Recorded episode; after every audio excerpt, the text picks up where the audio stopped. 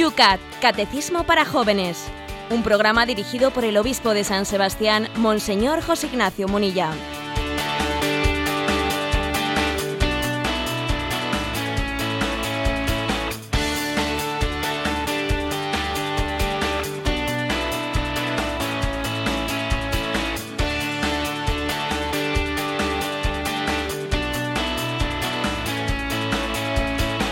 Buenos días y feliz y santo año nuevo a todos los amigos del Yucat que en este año nuevo, en esa fidelidad de nuestra audiencia, os incorporáis con nosotros a esta nueva etapa del Yucat. En San Sebastián, lluvioso, más que lluvioso, es una auténtica marea de agua la que tenemos por aquí amaneciendo en San Sebastián con 9 grados. ¿Cómo están las cosas por Madrid, Yolanda? Aquí un grado y nieblas matinales. Bueno, José Ignacio, nosotros nos afrontamos con nuevo ánimo, nuevo espíritu, nueva fuerza en el nuevo año para encomendarnos a la Virgen. Lo hacíamos ayer en Santa María, Madre de Dios. ¿Cómo empezamos el año nuevo, José Ignacio? Bueno, pues para nosotros es un año importante porque esta explicación del Yucat pues tiene vocación, tal y como la estamos realizando, vocación de, bueno, pues de tener un año de duración más o menos, ¿eh? un curso y, vamos a un ritmo, como podéis observar, bastante más ágil que el que llevábamos antes en la explicación del catecismo de la Iglesia Católica.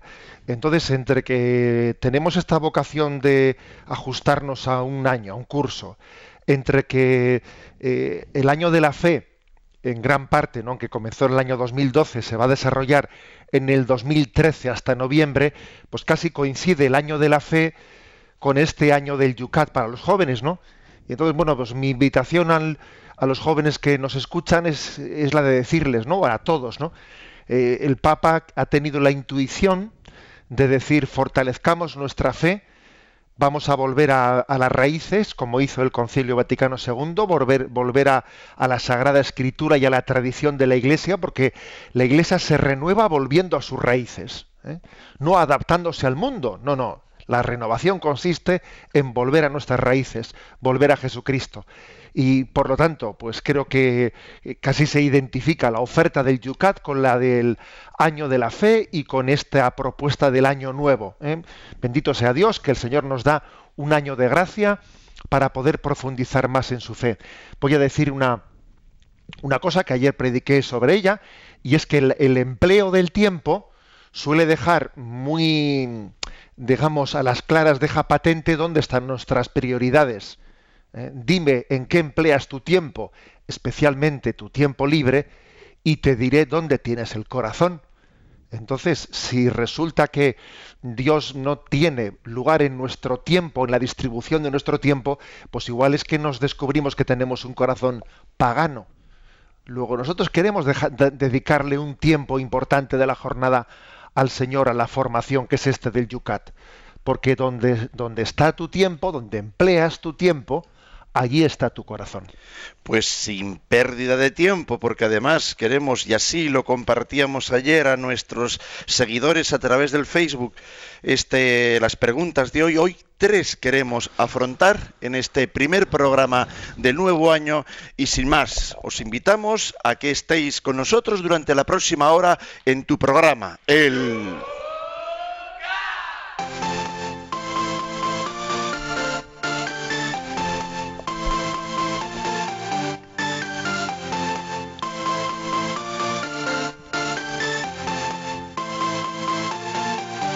Todas las mañanas comenzamos nuestro espacio del Yucat mirando, esta vez nos quedan un poquito lejos después de este fin de año. Son las preguntas que quedaron ahí en las redes sociales pendientes del último programa que realizábamos aquí en directo con vosotros.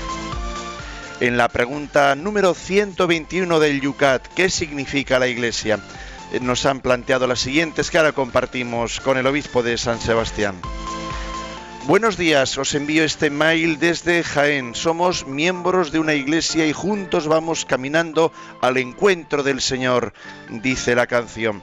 Pero caigo en la cuenta de que aunque todo el mundo participe como cristiano en la iglesia, seguimos teniendo defectos y pecados. Mi pregunta es, si todo el mundo participara de la iglesia, se creería aquí en la tierra, se crearía aquí en la tierra el reino de Dios? Un abrazo.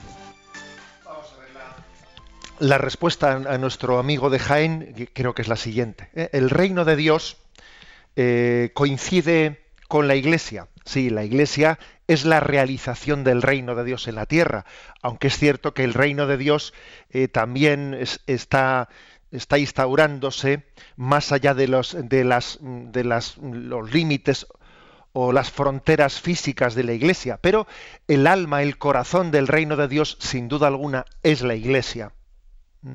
La Iglesia es la plena realización del reino de Dios en la tierra aunque también el Espíritu Santo eh, actúa más allá de las fronteras de la Iglesia, pero es el corazón, la Iglesia es el corazón del reino de, del reino de Dios. Por lo tanto, si, eh, si cumpliésemos el mandato de Cristo de proclamar el Evangelio a toda la tierra, a todo el mundo, si todo el mundo formase parte de la Iglesia, obviamente el reino de Dios estaría mucho más instaurado en este mundo.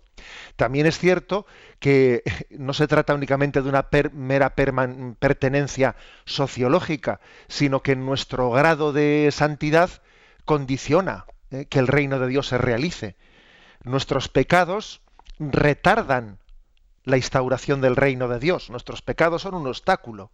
La santidad, por, el contrario, eh, está haciendo llegar, ¿eh? haciendo presente el reino de Dios entre nosotros. Luego sí, ¿eh? la Iglesia es, es la encarnación de ese reino de Dios en este mundo, pero es muy importante que nuestra pertenencia a la Iglesia no sea meramente sociológica, sino que seamos miembros vivos y que eh, tengamos como aspiración la santidad. A ver, bajo el nick Descansa en Cristo en Facebook nos preguntan, me gustaría saber cómo contestar correctamente a quien me dice lo siguiente, ¿por qué se debe bautizar a un niño o niña con poco tiempo de vida, sin contar con su opinión?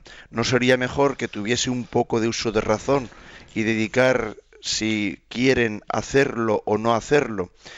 Yo le contesté a quien me dijo esto que es importante vivir preparados, que no sabemos cuándo será el día y la hora de nuestra muerte, de la importancia de borrar el pecado original, de la gracia divina. Pero quisiera contar con su respuesta, pues siempre será más adecuada, nos dice. Vamos a ver, a mí cuando alguien me ha, me ha planteado esta cuestión, bueno, pero ¿por qué bautizar a un niño recién nacido? ¿No sería más normal dejarle que él elija por sí mismo cuando sea consciente y mayor de edad, no? Bueno, pues yo, yo respondo, hay una, mm, un versículo del Evangelio que nos cuesta entender desde nuestra perspectiva tan antropocéntrica, ¿no? No sois vosotros los que me habéis elegido a mí, soy yo el que os he elegido a vosotros. O sea, es decir, la iniciativa es de Dios, la iniciativa de la salvación viene de Dios. Y nosotros nos pensamos es que tenemos una concepción demasiado pelagiana, demasiado antropocéntrica, ¿no? como que nosotros somos los autores ¿no? de nuestra propia salvación. No, no, es, es Dios el que lleva la iniciativa. Recuerdo haber, haber tenido una reunión pues, con un grupo de padres que iban a bautizar a, a sus hijos y salió este tema. Y entonces yo les dije a los padres, vamos a ver, vosotros, eh, eh, quien plantea eso de que es, mucho más mm, conforme ¿no? con el respeto a la libertad del hombre, el que el bautismo lo, elija o no lo elija el hijo a partir de los 18 años, ¿acaso se cree, acaso se cree que los hijos van a estar como en una campana de cristal? Eh? en la que durante 18 años ¿no? ellos no van a tener influjos y luego cuando ellos ya cumplen la mayoría, ellos ya sabrán elegir por sí mismos, ¿no? Sería ridículo tal pensamiento. Es decir, desde el primer momento a los, a los niños, a los adolescentes, este mundo, este mundo que, que tiene unos valores muy contrarios al Evangelio de Jesucristo, le está, no digo ya proponiendo, sino le está pretendiendo imponer muchos valores anticristianos. Eh, por lo tanto, el decir, bueno, yo voy a mi hijo yo no le yo no le eh, yo no le propongo nada que, que él vea lo que tiene que elegir, mire, eso no, no es real. Si usted no le da una formación cristiana a su hijo, de hecho él va a recibir una formación pagana, porque él no vive en un ambiente aséptico. ¿eh? por lo tanto, la respuesta es esta, es decir, nosotros al hijo, a nuestros hijos les ponemos bajo el signo de Cristo porque entendemos que sin la gracia de Cristo somos arrastrados por el mundo, porque existe el pecado original, existe el influjo del maligno. Y nosotros, y nosotros no estamos, digamos, en una postura aséptica, no, no, estamos jugando un partido y en la medida que no formemos parte, parte de un equipo, ojo, es que estamos en el equipo contrario, es que aquí no cabe decir yo no juego ningún, en ninguno de los bandos. En Facebook también Abelina nos pregunta, ¿por qué existe un anticlericalismo tan fuerte? ¿Por qué hay gente y medios de comunicación a quienes les repele tanto la Iglesia? ¿Será por el comportamiento en la Edad Media cuando la Iglesia tuvo la Inquisición? Nos pregunta. Pues esa pregunta es interesante porque es cierto que eso existe. Es más, aquí los seguidores del programa pues que los que tienen, eh, vamos, los que participáis eh, a través de la, de la página de Facebook de Yucat, etcétera, también de vez en cuando vemos que se nos mete por ahí. En el Twitter también. En el Twitter también se nos mete por ahí gente anticlerical y se ponen a intentar bombardear eh, las preguntas y haciendo, no digo ya de troll, sino bueno, algo más, ¿no? Algo de, reventador oficial, ¿no?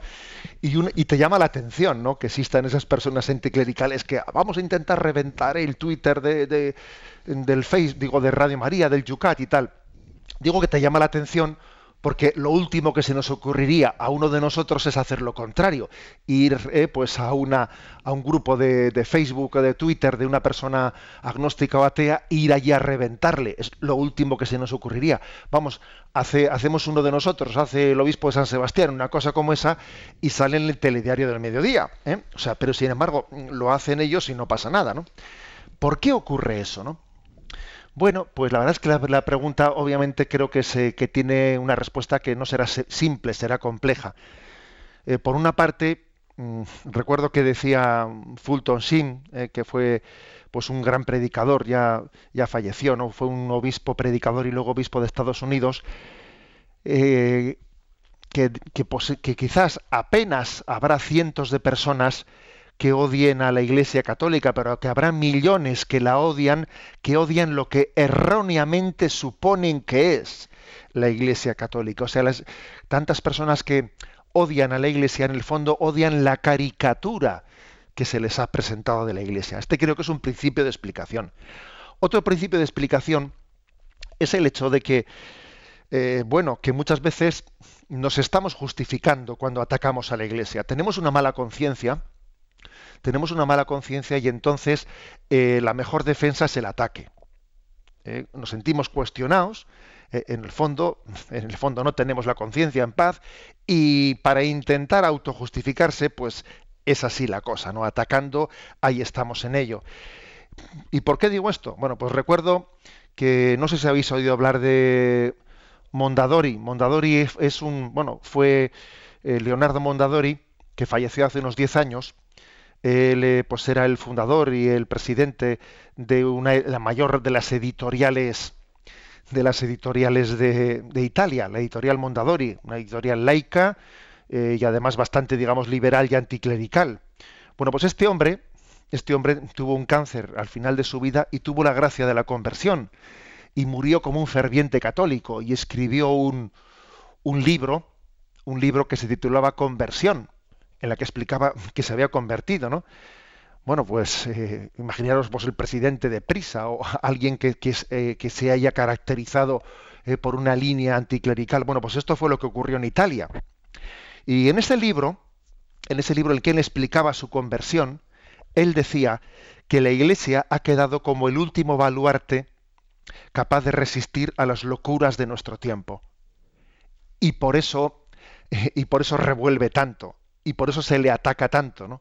Porque claro, cuando alguien eh, permanece y resiste y no se deja llevar, todos los demás se dejan llevar y sin embargo permanece firme, pues escuece, ¿eh? escuece, nos, está como denunciando su fidelidad, deja patente nuestra infidelidad y por eso nos revolvemos contra la Iglesia. ¿eh? Creo que eso que decía Leonardo Mondadori en su libro sobre la conversión, porque él lo decía por la propia experiencia, porque se había tirado toda su vida atacando la Iglesia. Y dice, yo en el fondo me daba rabia la iglesia porque no se dejaba arrastrar, porque permanecía fiel, y eso revolvía mi conciencia. Vamos a pasar al punto 122 porque se nos va el tiempo. este punto decía, ¿para qué quiere Dios la Iglesia? Y Pilar nos dice, no entiendo bien la expresión de nacer de la carne o nacer del espíritu. ¿Me lo podría explicar? Espíritu, gracias y feliz año 2013. Bueno, vamos a ver, eh, eso está en, el Evangelio de San Juan, capítulo tercero. El que no nazca del agua y del espíritu no puede entrar en el reino de Dios. Lo nacido de la carne es carne, lo nacido del espíritu es espíritu. ¿eh? Ahí habla de nacer de la carne o nacer del espíritu. ¿Qué significa esa expresión? Bueno, pues significa que precisamente lo que hablábamos antes del bautismo, que es que si nosotros nos dejamos llevar de nuestra carne y nuestra sangre, pues lo que brota en nosotros pues es fruto del pecado original y de nuestra tendencia al mal, lo que brota es el egoísmo. de la carne nace lo carnal. Todo para mí. ¿eh? Un niño, es curioso, un niño lo primero que aprende a decir esto, esto es mío, esto es mío. A un niño para que llegue a decir, toma esto para ti. Bueno, tienes que haberle educado muchísimo. Ahí lo que le sale espontáneo es, esto es mío. Coge el juguete y raca, que lo tira. ¿Eh? Existe, por lo tanto, de la carne nace lo carnal. La, la, tendencia egoísta en la que nos buscamos a nosotros mismos. Hay que nacer del Espíritu, hay que nacer de Cristo, hay que nacer de la gracia para vivir espiritualmente y no carnalmente. A eso se refiere que de la, de la carne nace lo carnal y del espíritu nace lo espiritual. ¿eh? Hay que superar la tendencia ¿eh? espontánea de la carne para tener obras espirituales hay que nacer del agua y del espíritu, hay que, hay que dejarse mover por el espíritu del Señor.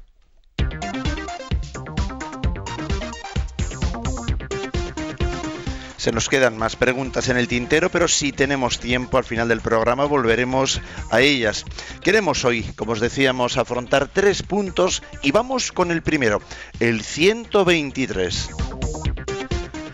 El punto 123 pregunta, ¿Cuál es la misión de la Iglesia?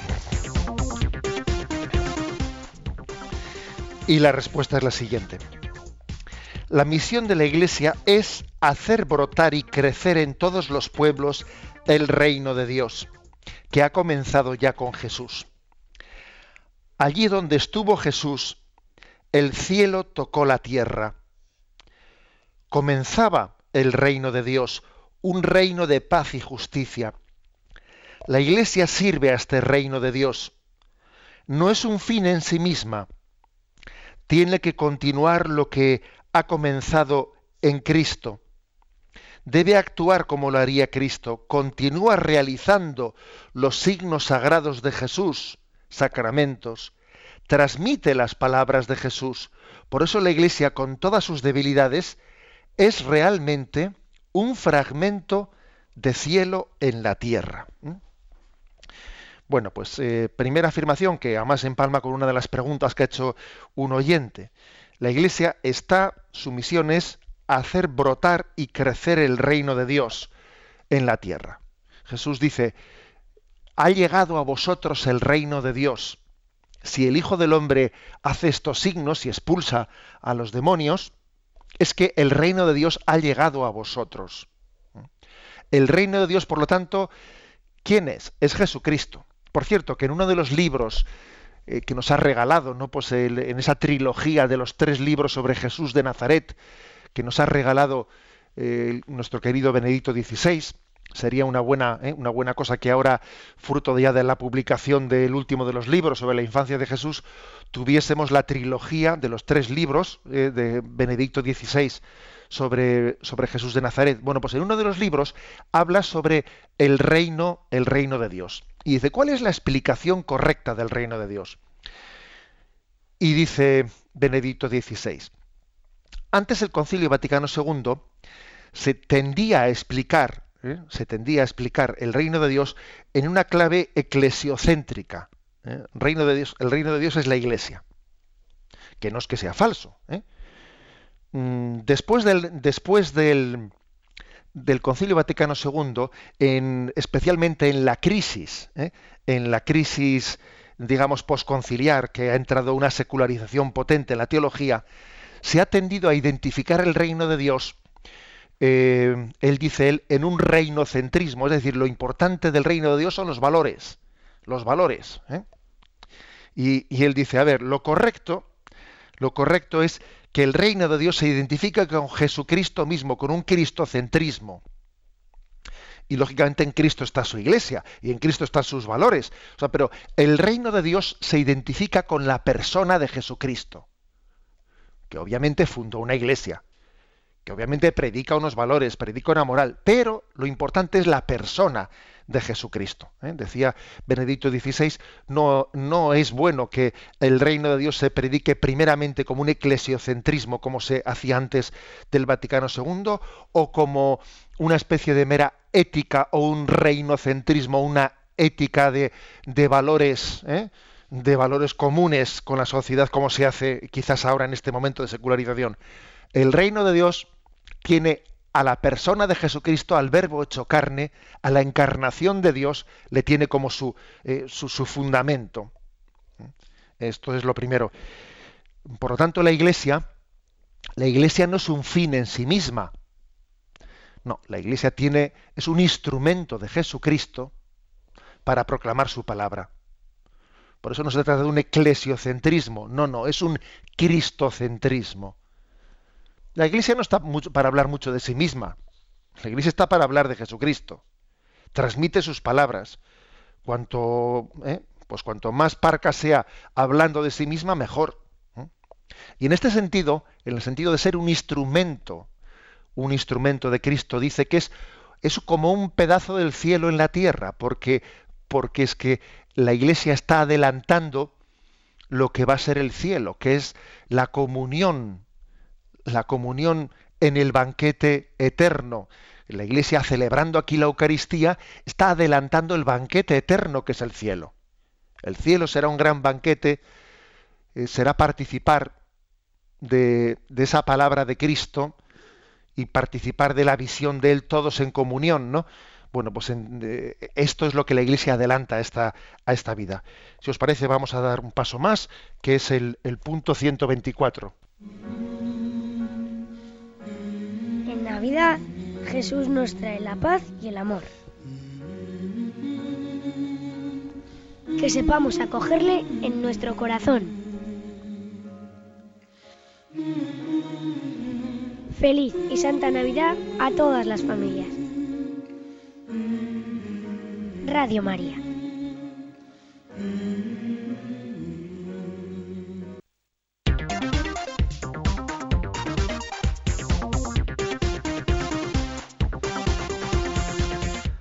El siguiente punto es el 124. ¿Por qué la Iglesia es más que una institución? Y la respuesta es, la Iglesia es más que una institución porque es un misterio que es a la vez humano y divino. El, el amor verdadero no es ciego, sino que hace ver. Lo mismo ocurre cuando miramos a la Iglesia. Vista desde fuera, la Iglesia es únicamente una institución histórica, con, logros históricos, pero también con errores, incluso con crímenes, una Iglesia de pecadores. Pero esta mirada no es suficientemente profunda, porque Cristo se ha comprometido de tal modo con nosotros pecadores que no abandona nunca la Iglesia, incluso si la, si la traicionáramos a diario.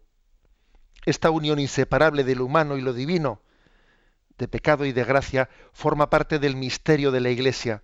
Por eso, vista con los ojos de la fe, la Iglesia es indestructiblemente santa. Bueno, eh, ¿por qué la Iglesia es más que una institución? Dice la pregunta. Bueno, aquí se trata de que, al igual que Jesús tiene dos naturalezas, la naturaleza humana y la naturaleza divina, Jesús es verdadero Dios y Jesús es verdadero hombre. Algo así ¿eh? también le ocurre a la Iglesia, que tiene una doble condición. Su condición humana, que está condicionada por los miembros que la formamos, y tiene su condición divina. Y la condición divina es que ha estado fundada por Jesús, ¿eh? por el Verbo encarnado, y que tiene al Espíritu Santo viviendo en su seno y alimentándola y, e impulsándola. Luego la Iglesia tiene también como dos naturalezas la humana y la divina.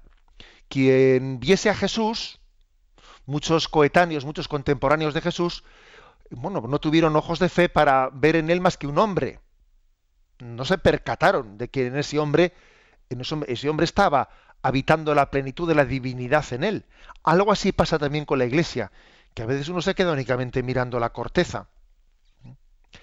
El Concilio Vaticano II, eh, la Constitución Lumen Gentium, que es la que habla de, habla de la Iglesia, explica la Iglesia de la siguiente manera. El primer capítulo de la Lumen Gentium es el capítulo que habla de la Iglesia, misterio de Dios. Y segundo, pueblo de Dios. O sea, el primer capítulo habla de la Iglesia en su aspecto invisible, o sea, la Iglesia como misterio de Dios, como sacramento de salvación, como cuerpo místico de Cristo. Y en segundo lugar, la Iglesia visible como pueblo de Dios, que la, que, la, formamos personas de carne y hueso y tiene también un aspecto visible institucional. Bueno, pero son, se trata de dos, de dos naturalezas que están conjugadas. O sea, es decir, yo hablo de la parte visible y la parte invisible de la Iglesia, y claro, es como una distinción que luego en la vida diaria las dos están integradas. Están integradas las dos. A mí me ha solido gustar poner con los chavales eh, de catequesis y pues un ejemplo que yo creo que puede ayudar. Y el ejemplo es el siguiente, para ver cómo se integra el misterio de Cristo y de la Iglesia. Imaginemos un árbol, un árbol que mm, pues que tiene sus raíces, como es lógico, debajo de la tierra, y esas raíces eh, significan a Cristo, de quien nos viene la vida, pero que Cristo después de ascender a los cielos, pues es para nosotros, pues permanece invisible. Está. Yo estaré con vosotros hasta el fin del mundo, pero, pero no le podemos ver, ¿no? Y esas raíces son, eh, son signo de Jesucristo. Sobre esas raíces está el tronco, ese árbol, que es la iglesia. La iglesia está fundada en Cristo, como el tronco está sobre las raíces, ¿no? Nace de las raíces. El tronco visto por fuera, pues uno únicamente ve una corteza, ¿eh? una corteza más bien seca, por cierto. Y puede, puede pensar que no hay más que eso, pero es que dentro del tronco, sin embargo, corre la savia, la savia que viene desde las raíces. Por los vasos capilares eh, corre la vida por dentro de ese tronco y así ocurre con la iglesia. Por las venas de la iglesia corre la sangre de Cristo, corre su gracia, la gracia del Espíritu Santo. Algunos únicamente ven por fuera, ¿eh? no sé, pues las piedras de la iglesia o la institución, como únicamente, como en un árbol ven únicamente el tronco, la corteza, pero, pero sin embargo los ojos de fe nos permiten ver la vida interior de la iglesia, que es el Espíritu Santo que actúa en ella.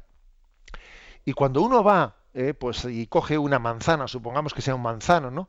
Cuando coge una manzana de ese árbol, imaginémonos que los frutos son los sacramentos, y cuando muerde esa manzana, está recibiendo eh, pues a través eh, de, ese árbol y de ese tronco que es la iglesia, está recibiendo la vida de Cristo.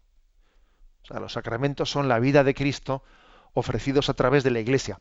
Bien, pues este ejemplo sirve un poco para, pues para darnos cuenta de que cómo, cómo está conjugado el aspecto visible e invisible de la iglesia. Y quedarse únicamente ¿no? en el aspecto, digamos, institucional de la iglesia, pues eso es uno de los grandes dramas que tenemos. Recuerdo que recuerdo que con los, vamos siendo párroco en Zumárraga, a los chavales de confirmación les hice una pequeña encuesta, ¿no? Y les dije, a ver, eh, coger todos un papel, un papel y un boli, ¿eh? un papel en blanco. Os voy a decir una palabra y me tenéis que escribir qué cosas os vienen os han venido a la imaginación cuando yo he pronunciado esa palabra. Entonces estaban todos con el papel en blanco y pronuncié la palabra iglesia y empezaron a escribir palabras. Entonces, bueno, pues ¿qué, es lo que escribieron? Pues os lo podéis imaginar. Pues ponían muchos, eh, eh, pues campanario, cura, obispo, mm, papa, mm, lo que les había venido a la cabeza, ¿no? Al escuchar la palabra iglesia. Es decir, de alguna manera les había venido el rostro, el rostro externo de la iglesia, ¿no? El campanario, el cura.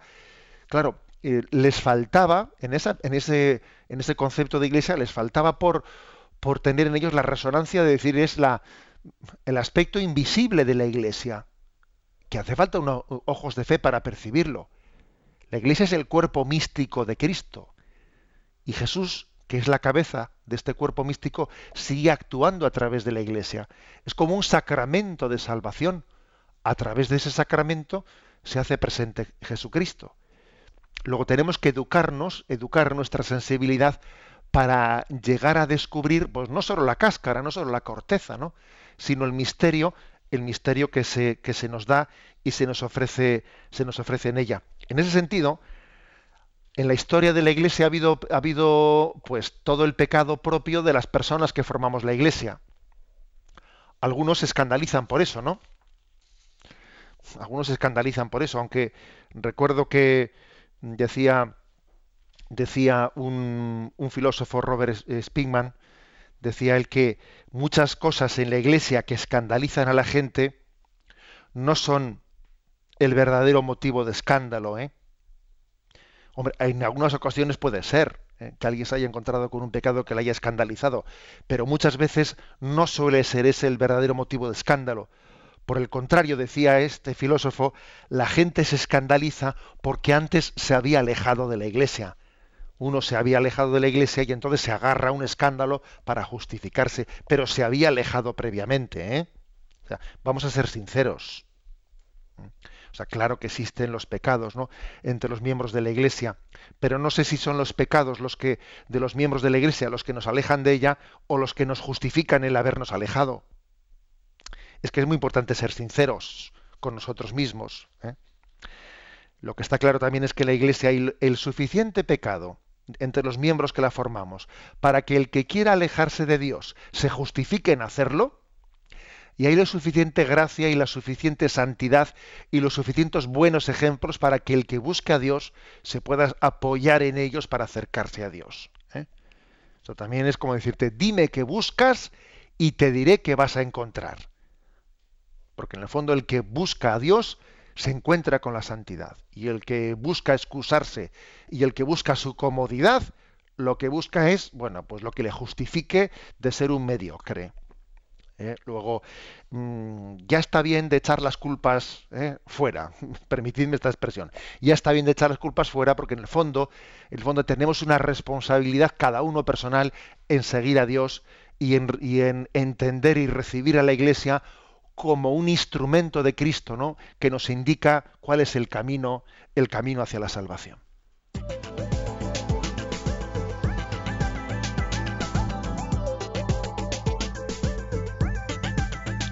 Vamos a dedicar, después de un descanso musical, nuestros primeros minutos a la participación de los oyentes. Os recuerdo cómo podéis hacerlo.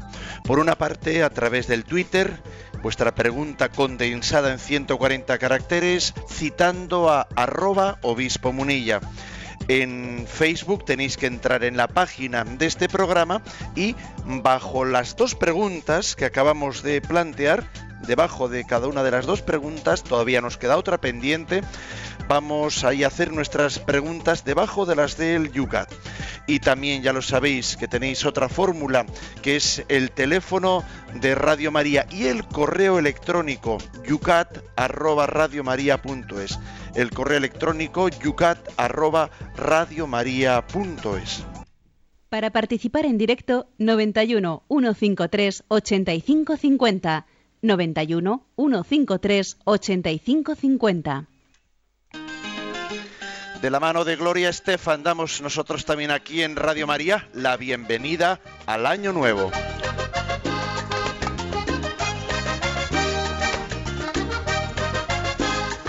Como después de la noche brilla una nueva mañana, como después de la noche brilla una nueva mañana,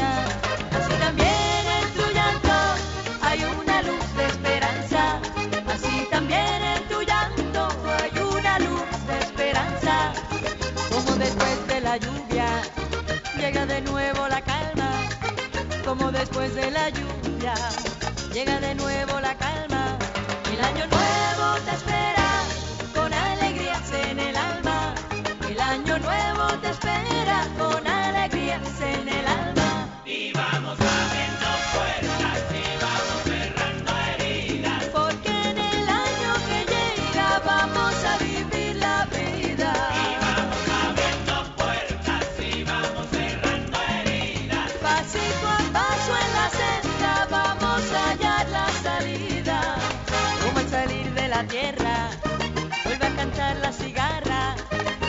salir de la tierra vuelve a cantar la cigarra. Así es el canto que llevan las notas de mi guitarra. Así es el canto que llevan las notas de mi guitarra. Como a través de la selva se van abriendo caminos. Como a través de la selva se van abriendo caminos. Así también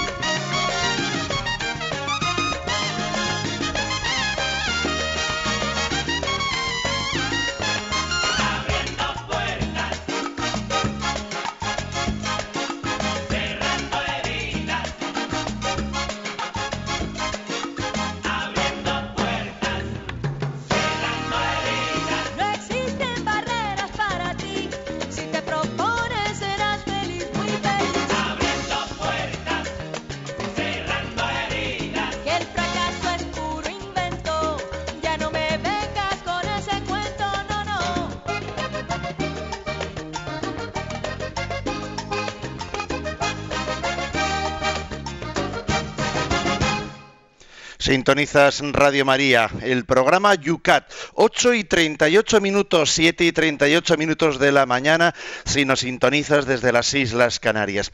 Vamos a dar parte a nuestros oyentes en este programa como lo hacemos todos los días. No sé si voy a volverme un poquito abogado, defensor de nuestro obispo, que se me vea el plumero. Muchas veces tenemos que recordar en este espacio que el obispo no está todos los días con el Twitter en la mano para responder convulsivamente a las preguntas de los oyentes. Lo digo, José Ignacio, porque estoy viendo en el Twitter que tenemos a una amiga, eh, bueno, pues yo creo un poquito nerviosa, Luchi, eh, firma en su Twitter que mm, pues manda cuatro, cinco, seis eh, mm, comentarios o preguntas y bueno, pues parece que, que se enfada porque el obispo no le ha contestado en el momento que ya ha escrito, ¿no?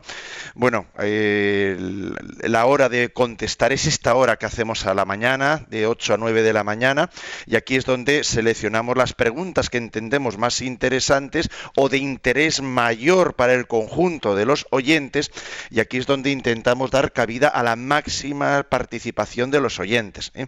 El obispo no puede estar eh, ni respondiendo a mensajes personales que se pueden imaginar, ¿eh? que llegan por cientos, por cientos al día. Por lo tanto, bueno, vamos a tener todos un poquito más de paciencia, como nos mm, invitaba ahora mismo esta canción este año nuevo. Pero bueno, por hacer caso un poquito, José, a nuestra oyente, a Luchi, ella una de las cosas que nos plantea ahí dice, el tiempo de Dios no es nuestro tiempo, abrir vuestras puertas eh, a las casas de los pobres, esto no será la parusía olvidada, nos dice. Bueno, vamos a ver, ciertamente ¿eh? la parusía, la preparación de la llegada de la llegada del Señor tiene muchos signos. Tiene diversos signos y un signo muy importante pues es, es, la- es el de la caridad, es el de abrir, las puertas a los pobres, como dice como dice Luchi. ¿eh? que por cierto me uno también un poco a esa petición de comprensión y de misericordia, ¿no? Pues eh, por ciertamente, es decir, creo que eh, un signo de que el reino de Dios se está instaurando entre nosotros es el, el hecho de que las diferencias entre nosotros eh, se, vayan, eh, se vayan desdibujando y que vayamos siendo una sola familia. Jesús pidió mucho por la unidad. Padre, que todos sean uno, para que el mundo crea, etcétera, ¿no? Es decir, hay una insistencia muy grande en la unidad entre nosotros como condición para que el reino de Dios se instaure. Luego, si, si tiene que haber unidad entre nosotros, pues lo que no puede haber es que haya una diferencia de clases sociales que es escandalosa. Ser uno es, lógicamente, que haya mucha menos difer- diferencia y distancia entre el rico y el pobre, el que tiene unos estudios o no los tiene, ¿no? La unidad, eh, la unidad solamente se, con- se consigue, pues, mm, subrayando los vínculos de familiaridad y relativizando las cosas que nos diferencian, ¿no? Diferencias políticas, económicas, etcétera. O sea que obviamente eh, la, apertura de nuestras puertas a los pobres es un signo de la llegada ¿eh? del, reino de Dios. Otro es el cese, el cese de la violencia. ¿eh? De las espadas forjarán arados, de las lanzas podaderas, pues el espíritu pacífico, otro signo de la llegada del reino. A ver, también en Twitter, citando a arroba obispo Munilla, escribe Marian, dice, la presencia de la Iglesia para algunos se resume en una evangelización de repartir sacramentos, pone entre comillas, y nada más. ¿Cómo evitarlo? Bueno, pues es cierto, eh, es cierto que hoy en día especialmente, ¿no? Que bueno, pues que existe un alejamiento, un punto de alejamiento grande de la fe, pues eh, muy posiblemente sea más necesario que nunca una evangelización que igual no parta ¿eh? en primer lugar de, ofertar un sacramento, porque no existe capacidad, ¿eh? capacidad para, poder recibirlo, sino que tiene que haber una preparación, una evangelización previa para poder recibir bien los sacramentos. Entonces esto creo que también es uno de los signos de la nueva evangelización. Es verdad que celebrar bien determinados sacramentos tiene una fuerza evangelizadora muy grande. Por ejemplo, imaginémonos un funeral bien celebrado, tiene una capacidad de evangelización muy grande. ¿eh? Pero es verdad que para poder recibir los sacramentos una persona tiene que tener, ¿no? Pues todo un itinerario, un itinerario que no se puede suponer fácilmente de que, alguien esté preparado para recibir los sacramentos desde el primer día. ¿eh? O sea que sí que quizás la, eh, digamos los procesos pedagógicos en el, eh, pues en, en el conocimiento del mensaje de Jesús, pues en esta nueva evangelización hay que, hay que desarrollarlos. ¿no? El catecumenado de adultos. Eh, la iniciación cristiana, son conceptos con los cuales nos tenemos que familiarizar. La iniciación cristiana, el catecumenado de adultos. A ver, también en Twitter, arroba obispo Munilla, algunos se escandalizan del oro y plata en las celebraciones litúrgicas. ¿Alguna vez se simplificará en lo externo? Bueno, vamos a ver. A mí me parece que el hecho de que nos escandalicemos, ¿eh? pues porque en la liturgia de la Iglesia se haya reservado el oro y la plata, como dice, ¿no? Eh, la oyente se haya reservado pues eh, al cáliz y eh, a la patena y al copón y al sagrario, a mí con todos mis respetos, con todos mis respetos, eh, me parece un escándalo un tanto farisaico. farisaico. A mí me parece que el hecho de que reservemos para el Señor lo mejor de nosotros mismos, pues ¿qué queréis que os diga? O sea, nosotros a, no- a nuestros hijos o a la esposa, pues cuando llegue el aniversario de bodas le damos un regalo de oro, ¿no? Bueno, pues a mí me- no me parece, me parece bastante, bastante conforme, es una expresión de amor el reservarle al Señor pues un sagrario digno, eh, pues mm, queriendo darle da- darle a quien es rey y señor de nuestra vida la centralidad que queremos darle. Me parece a mí que no está en eso el espíritu de pobreza de la Iglesia. A mí me parece que se puede, se puede perfectamente conjugar vivir pobremente ¿eh? con tener un cáliz dorado, ¿eh? un cáliz baña- bañado en oro. ¿eh? O sea, me parece que se puede conjugar. Eh, Yo, yo desde luego, para mirar la, la pobreza de un sacerdote, no miro qué cáliz utiliza. Más bien miro, mm, bueno, pues cómo es su casa. Y voy a decir una cosa, que los, el santo cura de Ars se dedicó eh, cuando se hizo sacerdote, no se dedicó a embellecer la iglesia y se despreocupó totalmente de su casa, de donde dormía. Y si un sacerdote lo primero que hace es preocuparse de que mi casa tenga aire acondicionado o tenga calefacción o que tenga doble ventana, que tenga triple ventana, pero lo último de lo que se ocupa es de, de- del sagrario y de, y de la iglesia, mal asunto es ese. ¿eh? Generalmente el espíritu de pobreza no se mide ¿eh? Por qué cáliz utilizamos, sino por cómo es mi casa, cómo es mi coche, cómo son mis vacaciones, etcétera, etcétera. ¿eh? O sea que no nos, no nos engañemos no por algo tan, eh, tan concreto como, como el color del cáliz.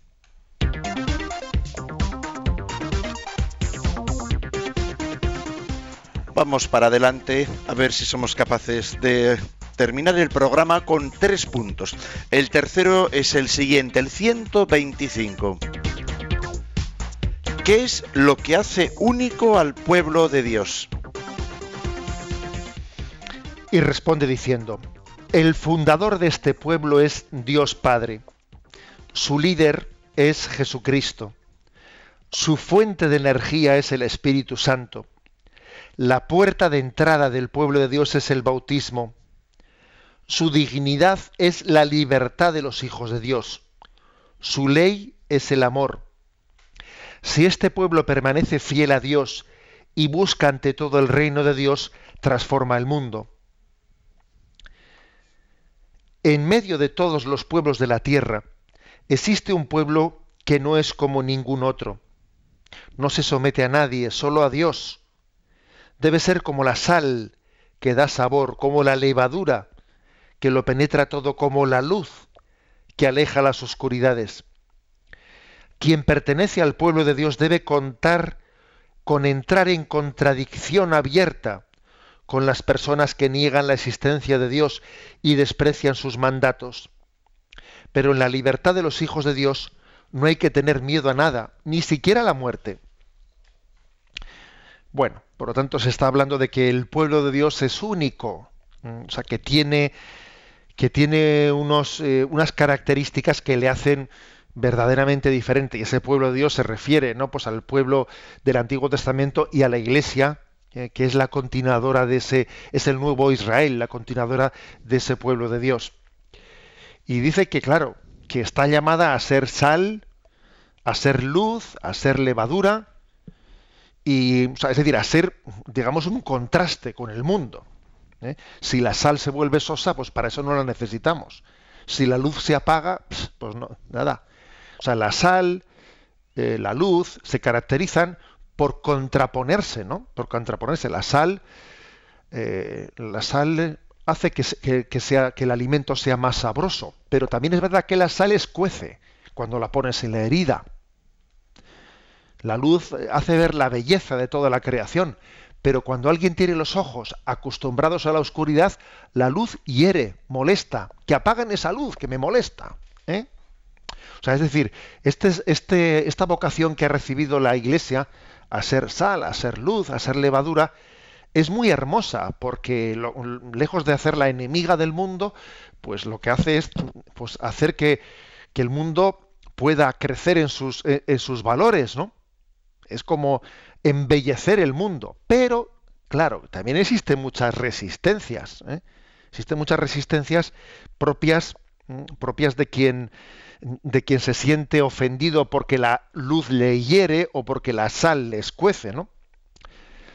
Recuerdo eh, una, una expresión de Juan Manuel Prada, eh, pues este escritor que conocéis muchos que decía, ¿no? Quienes acusan a la Iglesia de no acomodarse a los tiempos, no entienden que ser católico consiste precisamente en oponerse a la mentalidad dominante, en conquistar un ámbito de fortaleza y libertad interior que, impulsado por la fe, permita nadar a contracorriente. O sea, la Iglesia no está para disolverse en el mundo, no está para pensar como este mundo. Para eso no necesitamos a la Iglesia. Si el quehacer de la Iglesia tiene que ser el de acomodarse a la sensibilidad de cada momento, oiga, para eso no necesito la Iglesia. Sé equivocarme yo solo, muchas gracias. La Iglesia está eh, para mantener encendido, para mantener encendido eh, esa lámpara de esperanza de Jesucristo. ¿eh? Decía Chesterton esa famosa expresión de que la Iglesia, el catolicismo, nos preserva de la esclavitud de ser hijos de un tiempo de un tiempo determinado o de un lugar determinado, porque claro, el hecho de que uno haya nacido en una época o en un país o no en otro país eh, hace que lo políticamente correcto en este tiempo o en este país sea esto o aquí lo políticamente correcto es lo otro. Eh, oiga, pero yo, pero yo tengo que seguir la voluntad de Dios más allá de los condicionamientos históricos del país en el que he nacido. O sea, la Iglesia me preserva de la esclavitud de ser hijo de lo políticamente correcto en cada momento.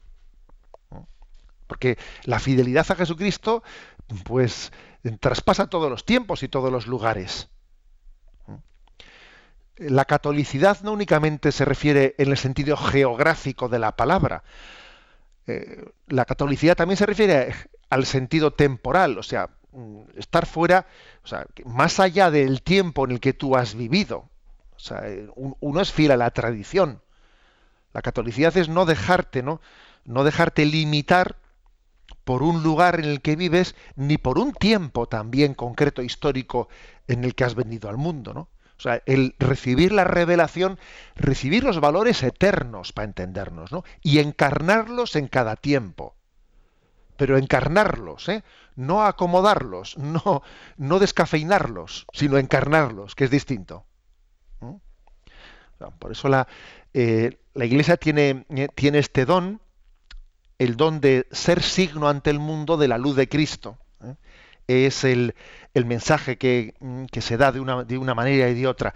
Un detalle, aquí el Yucat viene, nos trae una, una cita de un físico atómico y, filósofo que, bueno, pues nosotros no le conocemos, me imagino que será alemán o será austríaco, von Karl Friedrich, bueno, un nombre muy raro, y dice, la Iglesia no tiene la misión de cambiar el mundo, pero si lleva a cabo su misión, el mundo cambia. Una cita interesante. ¿eh? La Iglesia no tiene la misión de cambiar el mundo, pero si lleva a cabo, su misión, el mundo cambia. Es decir, la Iglesia tiene la misión de predicar la palabra de Cristo. Pero claro, mm, no, es una, misión eh, política, no es una misión social directamente la que tiene la Iglesia, no, tiene la misión de predicar la palabra de Cristo. Pero claro, cuando la palabra de Cristo se predica, el mundo cambia y cambian las estructuras.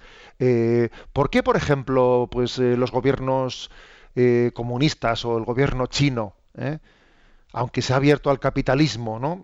En, el sistema maoísta, se ha abierto al capitalismo, pero sin embargo la Iglesia no se le ha dado la libertad, ¿no? Que sería, oiga, si se han abierto ustedes al sistema capitalista, ¿por qué siguen ustedes cerrados a la libertad religiosa? Pues muy sencillo, porque es que ellos saben que si se predica el mensaje de Cristo, la sociedad cambia la sociedad cambia, pues como ocurrió en Polonia. O sea, la Iglesia no está para cambiar el, mundo, las estructuras sociales y políticas. No, esa no es su misión. Pero es cierto que si Cristo se hace presente, el mundo cambia. El mundo cambia porque es la levadura que transforma el mundo. Es la luz que ilumina las tinieblas. ¿eh? Y es la sal que hace, que hace sabroso pues, un mundo que quizás es insípido sin Jesucristo. Por eso, algunos le tienen miedo al Evangelio y le tienen miedo al cristianismo. ¿eh? Y sin embargo Jesús nos dijo, no tengáis miedo. ¿eh? Y, esa invitación de abrir las puertas a Cristo que nos hizo Juan Pablo II, pues es una invitación a un mundo que lejos de tener miedo de que Cristo quite la autonomía, ¿eh? la autonomía del, del, orden temporal, más bien la posibilita, la posibilita y hace que la autonomía no sea esclavitud del mundo, sino que sea una apertura a buscar la voluntad de Dios en nuestra vida.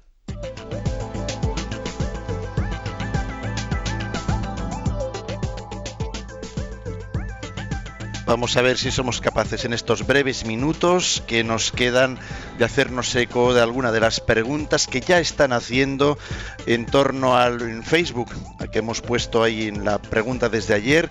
Ya están en Facebook haciéndonos algunas preguntas. Vamos a intentar afrontar alguna de ellas, José Ignacio. Sin ir más lejos, vamos a ver, eh, nos dice Pablo Arias, es verdad que el cristianismo auténtico no se somete a nadie más que a Dios, pero en ocasiones la secularización que a algunos ya les ha ganado la carrera, eh, nos da otra sensación. ¿Qué hacer cuando esta secularización entra en la vida de nuestros seres más cercanos, familia, amigos y demás? Vamos a ver, hay dos estrategias que se han utilizado ¿eh? contra la Iglesia en la historia. Una ha sido el combate declarado, como el que se dio en la Europa del Este, ¿eh? persiguiendo, antes he hablado del tema de Polonia, etcétera. El combate declarado contra la Iglesia. Y otra, otra estrategia, igual más, ¿eh? más, o sea, más podríamos decir, dañina, es el intento de asimilación como el que paralelamente se ha dado en la Europa occidental, tratando de, de digamos, que la sal se vuelva sosa. Igual es más, es más peligroso el intento de asimilación que el combate, el combate declarado. ¿eh?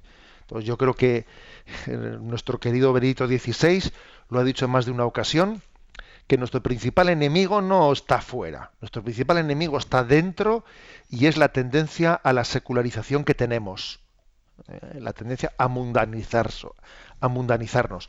Luego, ¿cuál es el remedio frente a esto? Pues el remedio es lo que dice la Iglesia todos los años, allá por el miércoles de ceniza. Convertíos y crecer el Evangelio. O sea, la Iglesia, para ser Iglesia, tiene que estar en estado de permanente conversión. Eh, de lo contrario, obviamente, pues está eh, acabando siendo asimilada por este mundo. No nos escapamos de las preguntas que quedan pendientes. Mañana abriremos el programa con todas ellas. Vamos a plantear cuáles serán los temas para mañana, José Ignacio. Bien, pues vamos a eh, hablar de, vamos a hacer tres, tres preguntas más para cerrar este, este apartado.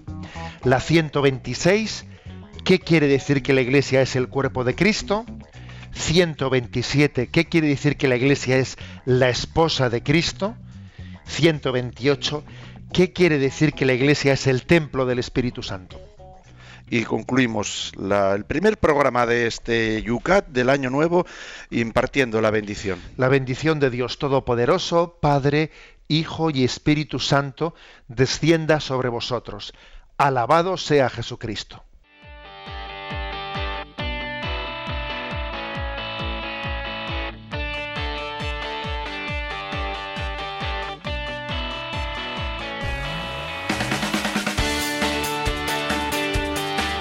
Y así finaliza en Radio María Yucat, un programa dirigido por el obispo de San Sebastián, Monseñor José Ignacio Monilla.